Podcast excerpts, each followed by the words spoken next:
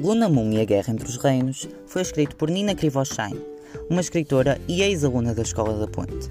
O livro fala sobre uma mitologia fantástica de sete reinos, cada um com o seu trabalho. Mas fala mais especificamente sobre Luna.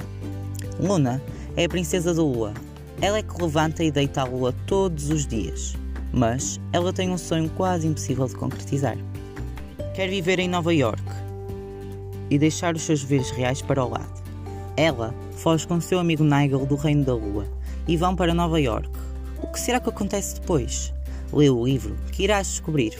Eu gosto muito deste livro porque, como foi escrito por uma adolescente, retrata muito bem a vida de um adolescente que os adultos não conseguem retratar tão bem. Aqui está a minha recomendação de um livro que tu podes ler, que eu, particularmente, achei fantástico.